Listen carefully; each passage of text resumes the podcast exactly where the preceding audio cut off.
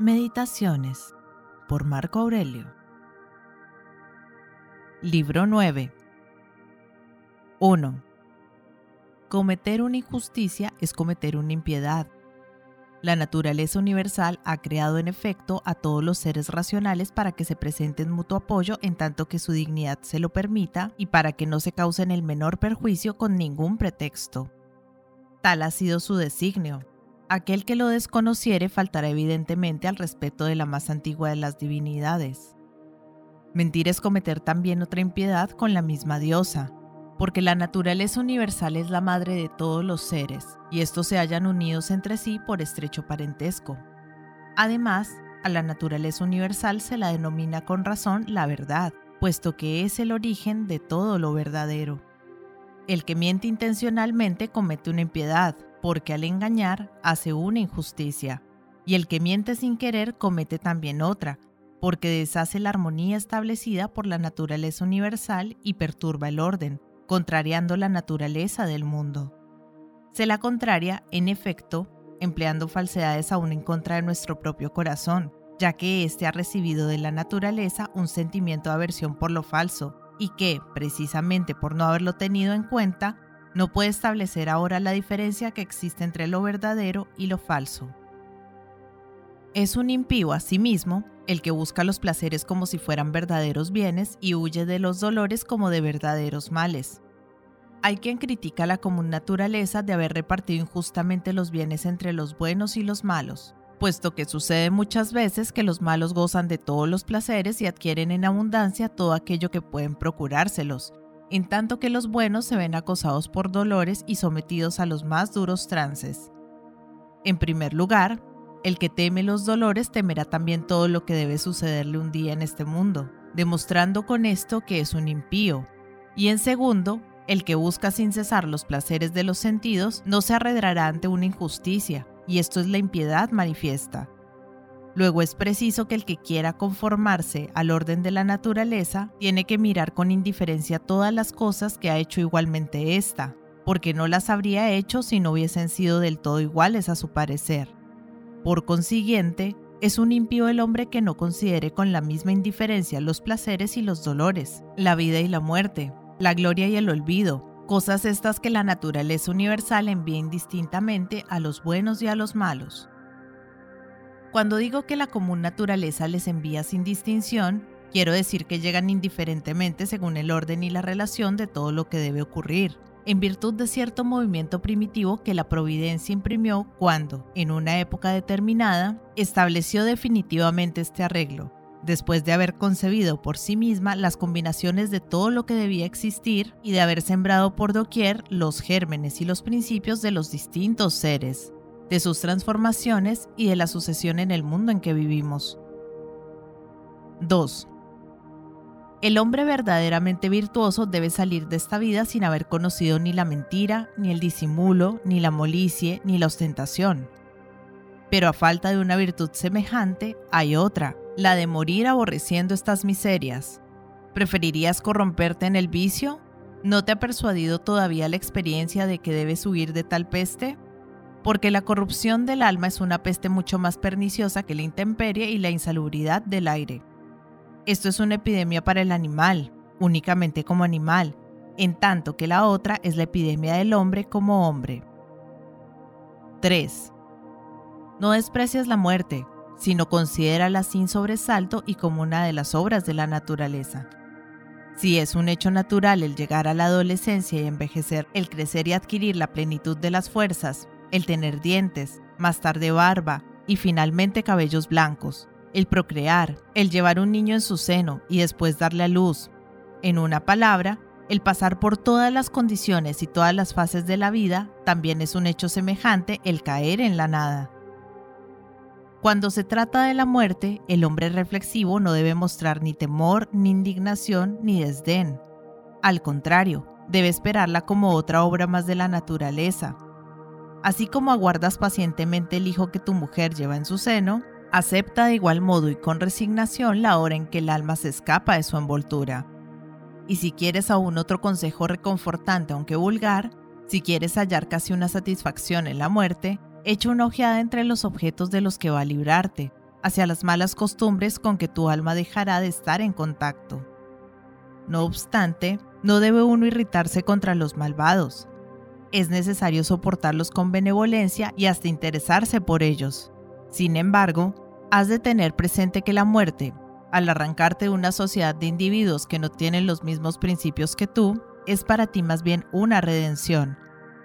Si alguno hubiera capaz de tenerte en este mundo y de apegarte a la vida, sería únicamente por la esperanza de pasar tus días con un hombre que practicara fielmente tus propias máximas. ¿No ves cuán penosa es para ti la necesidad de vivir en la sociedad actual debido a la incompatibilidad de costumbres? Forzosamente tienes que decirte, oh muerte, date prisa en venir, no sea que llegue a olvidarme de mí mismo. 4. El que peca, peca contra sí mismo. El que comete una injusticia se perjudica también a sí mismo, puesto que se convierte en un malvado. 5. A veces es uno tan injusto sin hacer nada como haciendo algo. 6. Si en el momento presente te encuentras penetrado de la verdad de tus principios, ocupado únicamente en acciones útiles a la sociedad y dispuesto con toda tu alma a recibir todo lo que llega o emana de la causa suprema, te basta y todavía puedes estar muy contento. 7. Controla tu imaginación, domina los sentimientos de tu corazón, apaga tus deseos y procura que tu alma sea dueña de sí misma. 8. Una misma especie de alma ha sido reservada a los animales desprovistos de razón y una misma alma inteligente ha sido destinada a los seres racionales. Así, no hay más que una sola tierra para todos los seres terrestres, una sola y misma luz, un solo y mismo aire respirable para todos los seres que, como nosotros, ven y respiran. 9. Todos los seres que tienen alguna afinidad entre ellos sienten una propensión a asociarse, como seres que son de la misma especie. Todo lo que es terrestre se inclina hacia la Tierra por su propio peso. Todo lo que es líquido procura mezclarse con los líquidos, y lo mismo ocurre con los fluidos aeriformes. Solo permanecen separados cuando se les retiene con algún obstáculo y a viva fuerza. El fuego se eleva hacia el cielo atraído por el fuego elemental, y éste está siempre presto a confundirse con los fuegos terrenales. Así, Todas las materias secas se inflaman con rapidez porque no contienen nada que impida su inflamación.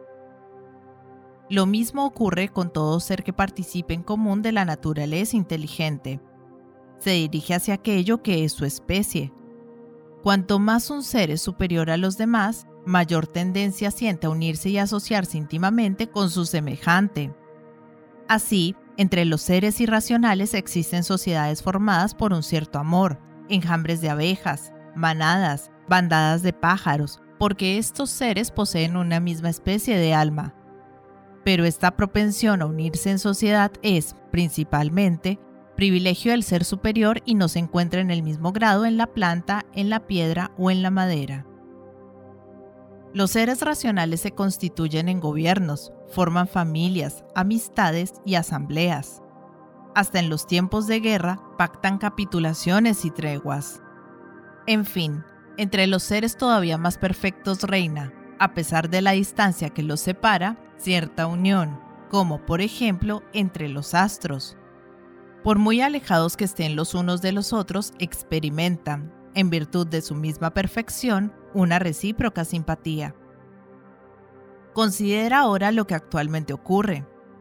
Los seres racionales son los únicos que han olvidado esta mutua afección, esta concordia y atracción común.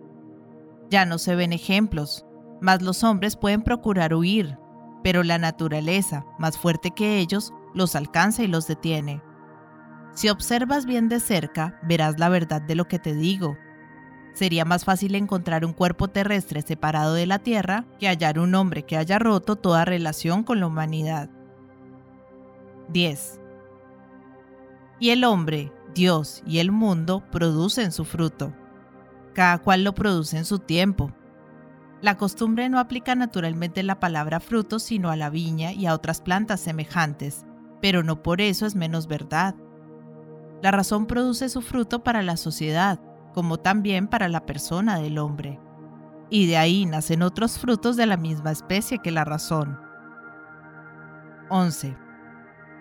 Perfecciona a los hombres si puedes, y si no puedes, recuerda que para ellos te ha sido dado el sentimiento de benevolencia. Los mismos dioses tratan con indulgencia a esos extraviados, y su bondad es tal que les ayuda a procurar muchas cosas, por ejemplo, la salud. Te es fácil además ser benévolo. Dime si no, ¿quién te impide serlo? 12. Trabaja, no como un miserable ni con el deseo de hacerte compadecer o admirar. No desees más que una cosa y es que no haya en tu vida ni acción ni reposo que no se aplique al interés de la sociedad. 13. Hoy he salido de todo embarazo, o mejor dicho, he arrojado de mí todo embarazo, pues no estaba en mí mismo, estaba en mi opinión. 14. Todos los objetos no son familiares a causa de su frecuente uso, pero bien pronto serán destruidos por el tiempo. La materia que los compone es de origen vil. Todos están hoy como estaban en tiempos de aquellos a quienes hemos enterrado. 15. Los objetos permanecen tal cual son, aislados de nosotros. No se conocen ellos mismos y no nos revelan sus propiedades. ¿Quién nos descubre estas propiedades? El Espíritu, nuestro guía. 16. Lo que constituye un mal o un bien para un ser racional y sociable no depende de las sensaciones que experimente, sino de la fuerza activa puesta en juego. Lo mismo que sus virtudes y sus vicios no consisten en simples afecciones, sino en una fuerza que acciona y reacciona. 17. La piedra lanzada en el aire ha caído de nuevo, esto no es un mal para ella, como no es un bien el haber ido muy alto. 18. Penetra en el fondo del corazón de esos hombres y verás qué jueces temes y qué jueces son para ellos mismos. 19. Todas las cosas están en estado de transformación. Tú mismo sufres una alteración continua y una especie de agotamiento. Lo mismo ocurre con todo el universo. 20. La falta ajena hay que dejarla donde está. 21. Cuando una acción termina y un deseo, un pensamiento se evaporan, hay una especie de muerte sin la sombra de un mal. Ahora piensa en los periodos de la vida, en la infancia, en la adolescencia, en la juventud, en la vejez. El paso de uno a otro periodo es una verdadera muerte. ¿Y hay algo en esto de malo? Piensa ahora en los años que has pasado con tu abuelo, después con tu madre, luego con tu padre, frente a otros muchos acontecimientos que, en el curso de tu vida, han originado diferencias, cambios, mudanzas de estado, pregúntate a ti mismo, ¿ha habido en eso algo de malo? Lo mismo será la muerte, cesación, interrupción o cambio de toda la existencia. 22. ¿Acaban de ofenderte? Inmediatamente piensa en tu alma, en la del universo, en la de ese hombre.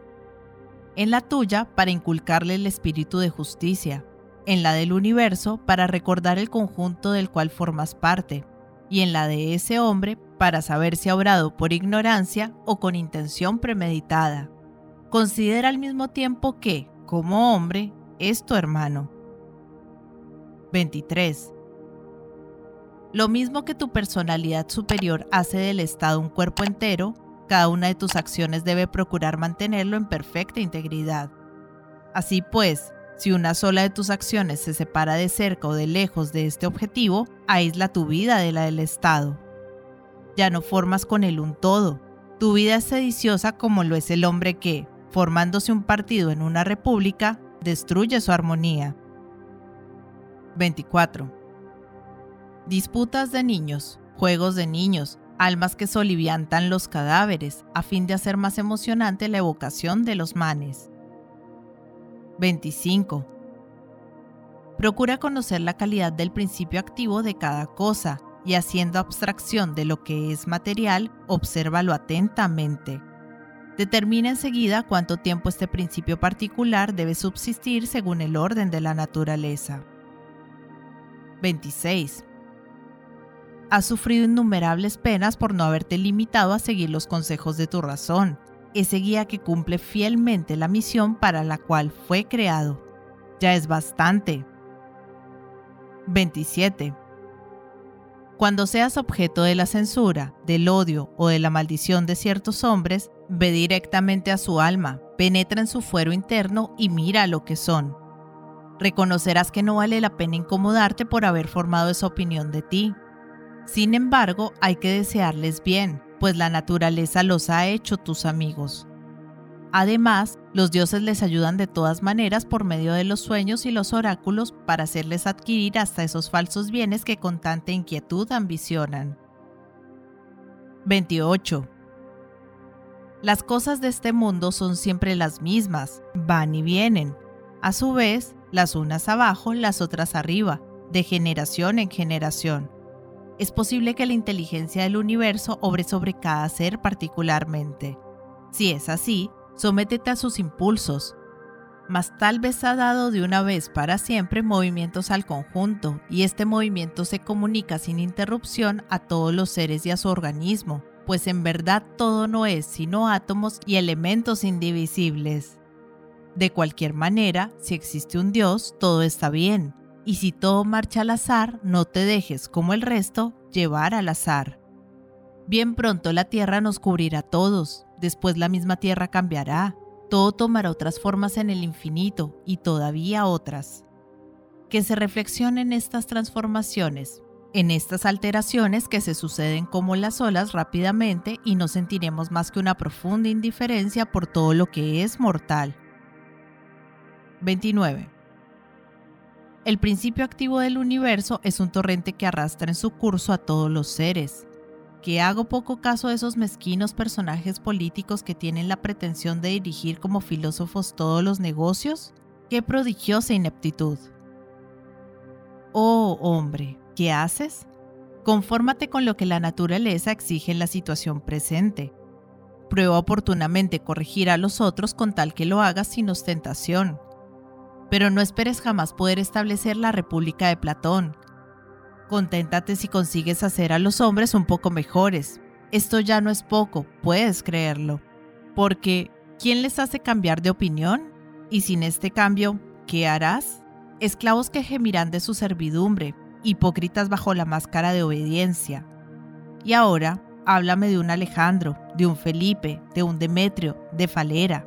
¿Han conocido lo que exigía de ellos la común naturaleza? ¿Se han gobernado a sí mismos? Esto es cosa suya. Mas si no han hecho más que ruido sobre la escena del mundo, yo no estoy condenado a imitarles. Simple y modesta es la obra de la filosofía. Jamás induce a tomar aires afectados y solemnes. 30. Contempla desde la altura esas innumerables multitudes, esos millares de ceremonias religiosas, esas navegaciones de todo género, bajo la tempestad o en la calma de los mares, esa diversidad de los seres que nacen, viven juntos un poco y mueren. Piensa en los que vivieron antes que tú en otros reinos, en los que vivirán después de ti y los que viven en las naciones bárbaras. ¿Cuántos de ellos ignoran hasta su nombre? ¿Cuántos lo habrán olvidado bien pronto? ¿Cuántos que tal vez hoy te bendicen te maldecirán mañana? Como esta fama, esta gloria, todo cuanto es vanidad es despreciable. 31. Conserva la tranquilidad del alma cuando lo que te ocurre proviene de una causa exterior. Confórmate con la justicia en lo que se produce por un motivo que emana de ti, es decir, en toda intención, acción, no te propongas otro objeto que el bien de la sociedad, finalidad eminente en relación con la naturaleza. 32. Te es fácil desterrar lejos de ti mil preocupaciones, causas de inquietud, puras quimeras que ocupan tu imaginación. A fin de liberarte y conquistar el campo, lanza una mirada sobre el conjunto del mundo. Represéntate la duración infinita de los tiempos. Observa el rápido cambio de cada ser en particular. Qué corto es el espacio entre su nacimiento y su disolución. Qué abismo de siglos antes de su nacimiento. Qué otro abismo insondable de siglos después de que haya desaparecido. 33. Todos los seres que tienes a la vista caerán bien pronto convertidos en polvo, y los que los habrán visto caer caerán convertidos en polvo a su vez. Así, entre el que muere en la extrema vejez y el que en la flor de la edad es llevado, existirá igualdad. 34. ¿Qué espíritu el de esos hombres? ¿Qué miserias y qué cosas a las que le dan importancia y que te producen su amistad y sus reverencias? Mira el fondo de su alma como si estuviese desnuda.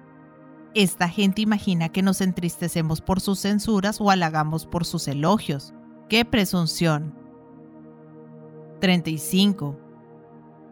La pérdida de la vida no es otra cosa que un cambio de estado. No hay en eso más que un juego de la naturaleza universal que también lo hace todo. En todo tiempo lo ha hecho así y continuará haciéndolo hasta el fin de los siglos. ¿Por qué dices que todo ha estado y estará siempre mal? ¿Que tantos dioses nos han tenido bastante para poder corregir ese desorden y que el mundo ha sido condenado a males perpetuos e incurables? 36. La descomposición de la materia que constituye un cuerpo cualquiera produce agua, polvo, huesos y basuras. El mármol no es más que una simple callosidad de la tierra. El oro y la plata, simples sedimentos, esta ropa, pelo de animal. El color púrpura, sangre. Todo el resto tiene un fondo análogo. Hasta el mismo elemento incorporal no es de la naturaleza diferente, puesto que pasa de un ser a otro. 37. Basta de existencia miserable, basta de murmuraciones y muecas ridículas. ¿Qué es lo que te turba? ¿Qué hay de nuevo en lo que te sucede? ¿Qué te desalienta? ¿Es la causa primera? Considérala en ella misma. ¿Es la materia? Considera su estado. Fuera de una y otra no existe nada más. En el porvenir muestra a los dioses un corazón más simple y más honrado. Haber conocido el mundo durante 100 años o durante 3 es absolutamente lo mismo. 38. ¿Ha cometido una falta? Para él es un mal pero tal vez no la haya cometido. 39. O bien todo lo que sucede proviene de un solo origen inteligente, como para un solo cuerpo, y la parte que no debe quejarse de lo que se hace para el todo, o bien no es más que el efecto de un torbellino de átomos que se dispersan al azar y nada más. Porque alarmarte, di a tu guía interno, has muerto, ya no eres lo que eras, te has convertido en una bestia feroz. A pesar de todas las apariencias, te mezclas con las manadas y te sacias como un burro. 40. O los dioses no tienen poder alguno o son todopoderosos. Si no tienen ningún poder, ¿para qué dirigirles súplicas? Pero si son todopoderosos, ¿por qué no les ruegas que te concedan el favor de no experimentar ni temor, ni deseo, ni penas, ocurra lo que ocurra, en lugar de pedirles que tal cosa suceda o no suceda?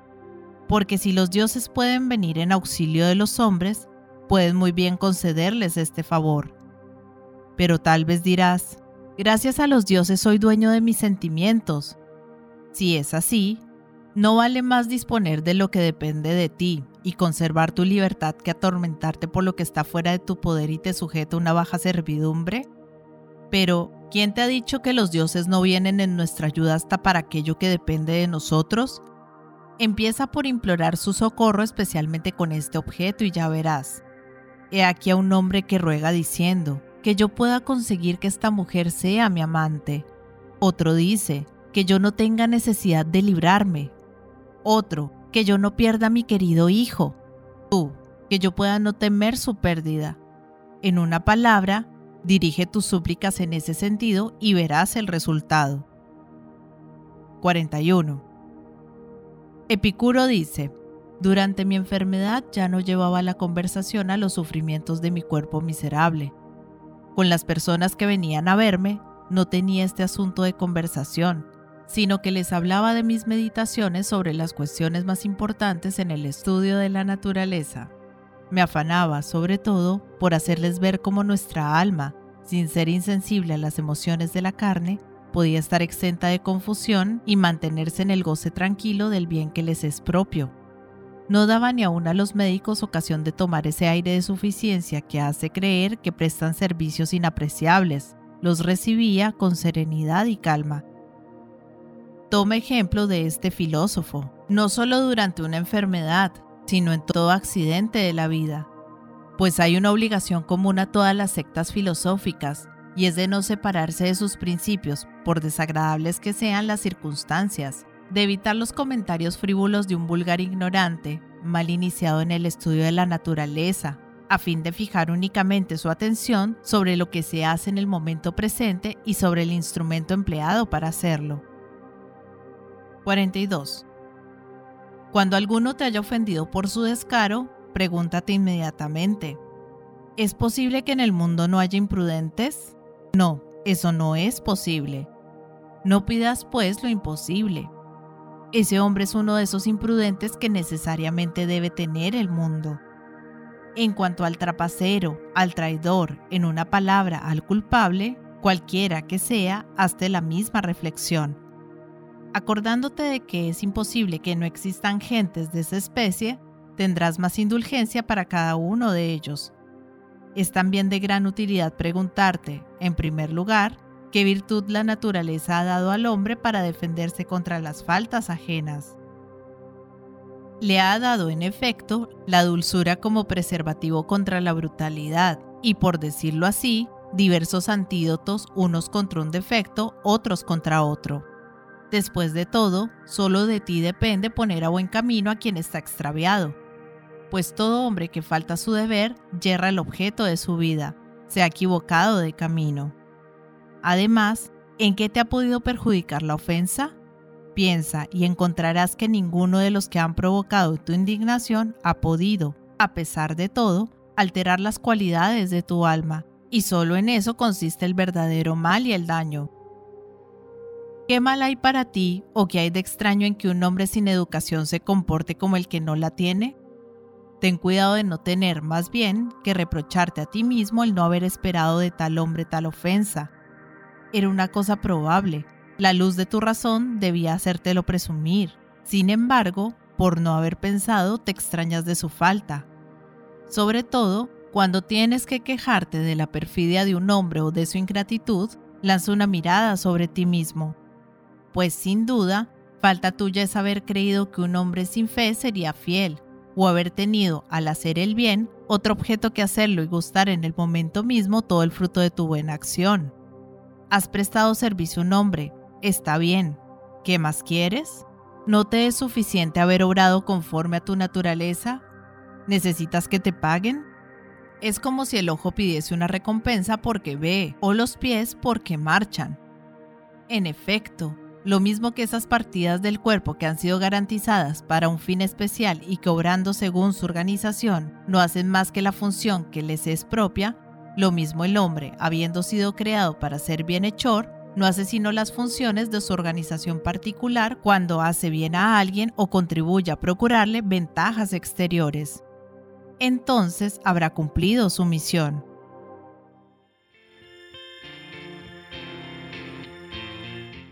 Hola gente, ¿cómo están? Mi nombre es Carolina, yo soy la voz de audiolibros leyendo juntos. Este es un hermoso proyecto que pretende poner un poco de buena vibra y felicidad allá afuera, acompañando a las personas en su cotidiano con diferentes tipos de lectura, desde aventura, suspenso, terror, cuentos para niños, autoayuda, meditaciones, en fin, lo que se les ocurra. Espero que hayan disfrutado del audio, para mí es todo un honor que compartan su precioso tiempo conmigo y ya saben, abajo del audio siempre está la famosa y mágica cajita de descripción donde pueden encontrar cosas tan fascinantes como mis redes sociales. Si quieren comunicarse conmigo, si quieren dejarme un mensaje, si quieren preguntarme algo, sugerirme algo o si no les gustó y simplemente quieren quejarse, siéntanse libres de ir y expresarme todo lo que crean necesario. Pero si realmente les gustó el audio y me quieren apoyar, pueden pasarse por YouTube y seguirme y darle un me gusta a todo lo que disfruten. Ya si les caí súper bien, pueden dar una vueltica por Patreon, donde me pueden ayudar como las personas de apoyo y las personas incondicionales que por el valor de uno o dos cafecitos al mes me están apoyando un montón y me ayudan a seguir adelante. Y si vives en Argentina, te dejo los vínculos de Mercado Pago y de Cafecito. Por ahí también me puedes ayudar, si quieres. Quiero agradecerles el haber llegado hasta este momento del audio y espero que nos veamos pronto para pasar el rato leyendo juntos. Muchas gracias. Chao.